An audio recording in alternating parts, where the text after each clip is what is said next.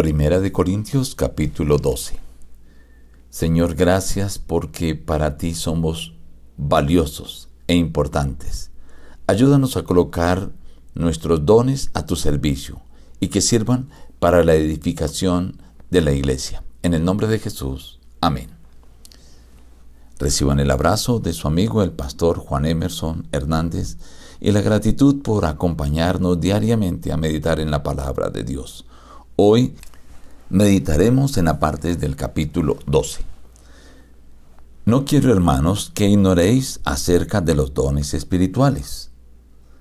Ahora bien, hay diversidad de dones, pero el Espíritu es el mismo. Hay diversidad de ministerios, pero el Señor es el mismo.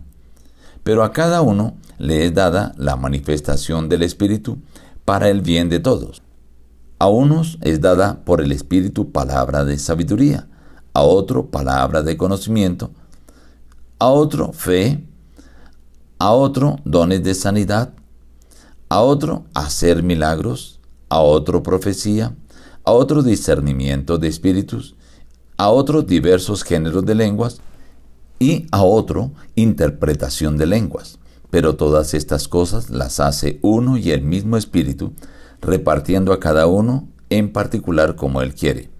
Así como el cuerpo es uno y tiene muchos miembros, pero todos los miembros del cuerpo, siendo muchos, son un solo cuerpo, así también Cristo. El cuerpo no es un solo miembro, sino muchos. Pues si todos fueran un solo miembro, ¿dónde estaría el cuerpo? Pero ahora son muchos los miembros, aunque el cuerpo es uno solo. Ni el ojo puede decir a la mano, no te necesito, ni tampoco la cabeza a los pies, no tengo necesidad de vosotros.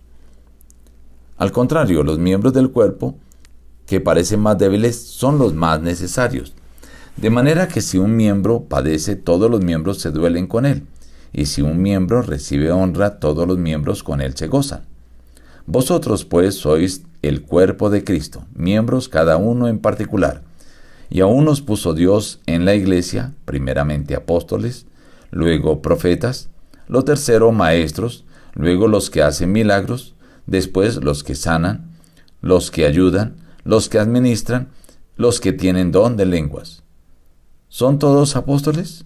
¿Son todos profetas? ¿Son todos maestros? ¿Hacen todos milagros? ¿Tienen todos dones de sanidad? ¿Hablan todos lenguas?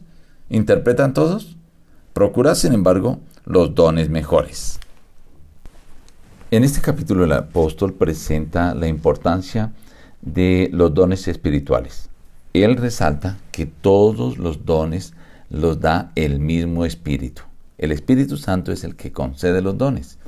Y lo repite una y otra vez, mencionando que del mismo espíritu, o por el mismo espíritu, o por el espíritu, son todos. Presenta dos listas de dones.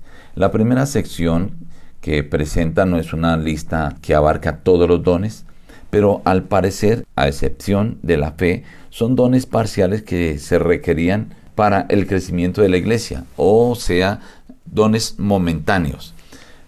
Luego presenta la segunda lista, ya no refiriéndose a los dones, sino a las personas que tienen los dones, porque algunos también se repiten. Resalta el apóstol Pablo que estos dones que cada uno recibe son para la edificación de la iglesia y hace una comparación al cuerpo, así como el cuerpo tiene muchos miembros, asimismo la iglesia, pero todos los miembros son necesarios. Ningún miembro es menos importante, así todos los dones o todas las personas que tienen su diferente don son importantes en la iglesia. Algunas son de pronto más visibles, otras menos visibles, así como los miembros del cuerpo. Pero todos deben contribuir hacia la unidad. Y ninguno puede decir, mire, a usted no lo necesitamos, porque el ojo no puede decir al pie, yo no lo necesito. Todos se requieren mutuamente. Y debe ser para contribuir a la unidad y al crecimiento de la iglesia. Finaliza presentando una invitación. Procurad los mejores dones. En la lista que aparece a partir del versículo 28, destaca los tres primeros, que fueron los que se requirieron y todavía se requieren para el crecimiento del Evangelio. Y coloca aquí las bases para lo que va a mencionar en el capítulo siguiente. Porque dice, Ahora yo os muestro un camino mucho más excelente. ¿Cuál? Mañana lo veremos. En este capítulo es importante que entendamos que tú eres muy importante para Dios. Eres muy valioso. Y cual sea tu don, es necesario para el crecimiento de la iglesia y para contribuir a la unidad. Formas parte del cuerpo de Cristo. Así que coloca tus dones hoy al servicio del Señor. Nos despedimos diciendo, busca a Dios en primer lugar cada día y las demás bendiciones te serán añadidas. Que Dios te bendiga.